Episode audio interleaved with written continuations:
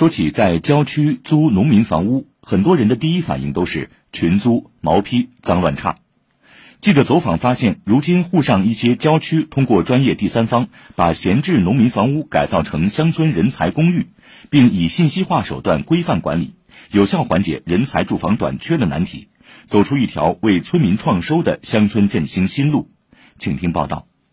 在闵行区华漕镇的旧山小区，一栋农民别墅被隔出二十多间，到处都是老化的电线和煤气罐。这样的场景几年前比比皆是。二零二零年，一种全新的农民产权房代理精租模式展开试点，由闵房报家公司把农民别墅统一设计改造为白领公寓。闵房集团副总经理徐小义说：“这种集中式租赁公寓的运营模式，刚到农村曾遭遇了水土不服。”百姓会觉得你们是来跟我抢生意的，但是经过半年以后，情况其实发生了变化。许多的业主主动找到我们，说希望把他家的房子通过我们管理，他的经济上的收入是比较稳定的。第二，确保了这个房子不出安全事故，从对立面变成了我们的合伙方。整体托管的模式让村民的钱袋子鼓了起来，租金年收入提升百分之三十以上，消除了房屋各类安全隐患，村容村貌焕然一新。旧山小区目前共十四栋三层高的农民别墅，腾挪出一百五十一间房源，出租率达到百分之九十五。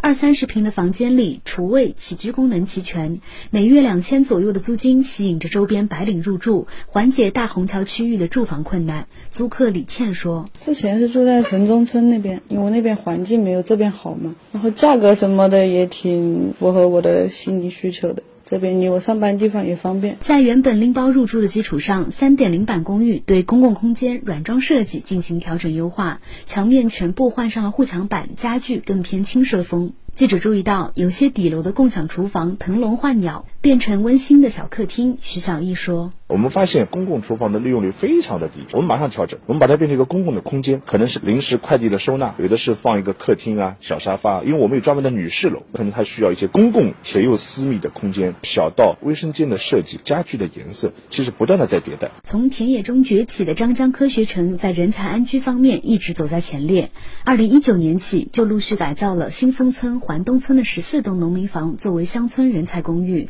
成为国家发改委向全国推广的五十一条浦东经验之一。张江镇副镇长管丽告诉记者，调研中不少企业反映，人才公寓的数量还远远不够。张江在动迁房小区里也探索筹措了一批房源。目前呢，在张江科学城范围内，各类的租赁式的住宅供给总量大概是三点八九万套，未来五年呢，预计要新增十万人口。还是面临了五万套左右的一个缺口，闲置的这批农民的宅基地住房拿出来，然后通过我们镇级的集体公司来统一打造，形成了第一批的乡村人才公寓。围绕我们乡村振兴这块呢，出台一些村民的奖励办法，带动一批动迁房社区的闲置住房也纳入供给池。在运营管理的软环境上也迎来最新突破。宅在张江人才公寓在线租赁管理平台近期上线，刚入市的紫薇公寓项目一百八十八套人才住房可以在线签约，后台统一审核管理。